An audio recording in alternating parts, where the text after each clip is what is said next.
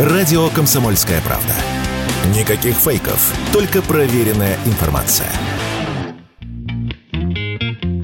Александр Петров и Микки Рурк снимаются в одном кадре, отцы сражаются за спортивное будущее детей, а Емеля бьет кинорекорды. Последний месяц года традиционно становится самым лакомым кусочком для киноделов. За право выпустить свои картины в конце ноября и начале декабря сражаются лучшие режиссеры мира. Ярким представителем таких творцов является 90-летний оскароносный режиссер и сценарист, подаривший миру такой фильм, как «Пианисты» с Эдрином Броуди, Роман Полански. Его новая лента «Дворец» покажет события, которые развернутся в роскошном швейцарском отеля 31 декабря 1999 года. Страх перед новым тысячелетием, дерзкие и смешные переплетения жизни и гостей и сотрудников отеля, а также Микки Рурк и Александр Петров в главных ролях. Компьютеры во всем мире накроются.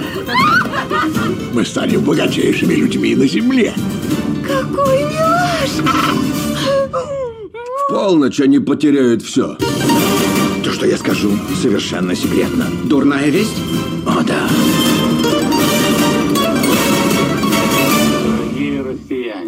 Обращаюсь к вам как президент России. Однако в российском прокате фильм вышел в немного измененном виде. Так, в сцене с новогодним обращением Бориса Ельцина заменили на Владимира Путина, а сцену, в которой жена русского посла падает лицом в тарелку с икрой, и вовсе вырезали. А вот что можно посмотреть в своем первозданном виде, так это фильм «Хоккейные папы». Лента, вышедшая ко Всероссийскому дню хоккея, повествует о маленьком провинциальном городке. Единственным населенном пункте Ледовый дворец собираются снести, и защищать его берутся отцы, чьи дети ходят в хоккейную секцию. В ленте снялись Михаил Пореченков, Юрий Чурсин и Полина Гагарина. Ты сказал, что если найду деньги, ты вернешь нам дворец. В лотерею выиграешь. В ночную лигу. Для того, чтобы играть, команда нужна. У тебя есть? А как насчет меня, Игорь? Я тоже пойду. Я тоже. Я с вами. Если вы вылетаете из лиги, мы начинаем стройку. Договорились? Договорились. А лидером проката вот уже месяц остается сказочная картина «По щучьему велению». Ленивый Емеля ловит на зимней рыбалке волшебную щуку, которая неожиданно обернется красивой девушкой, а после герой встретится с самим Кощеем Бессмертным. По щучьему велению, По щучьему велению, по моему по хотению, моему хотению. хочу. Ну, Горд посмотреть. Только вот вставать неохота. Загадал первое желание. Город посмотреть, из печки не вставать.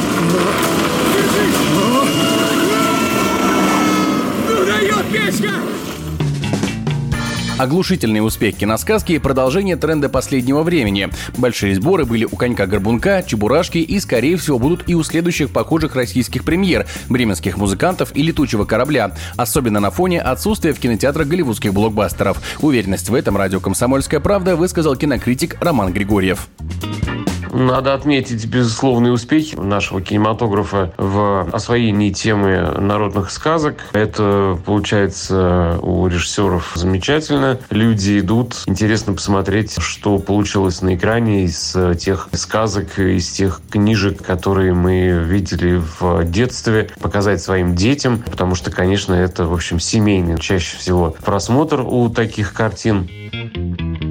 Ну а ближе к Новому году на российские экраны выйдут фильмы, посмотрев которые можно будет зарядиться праздничным настроением. Австрийский «Щелкунчик», норвежские «Гномы. Новогодний беспредел» и уже традиционный для нашего проката «Елки 10».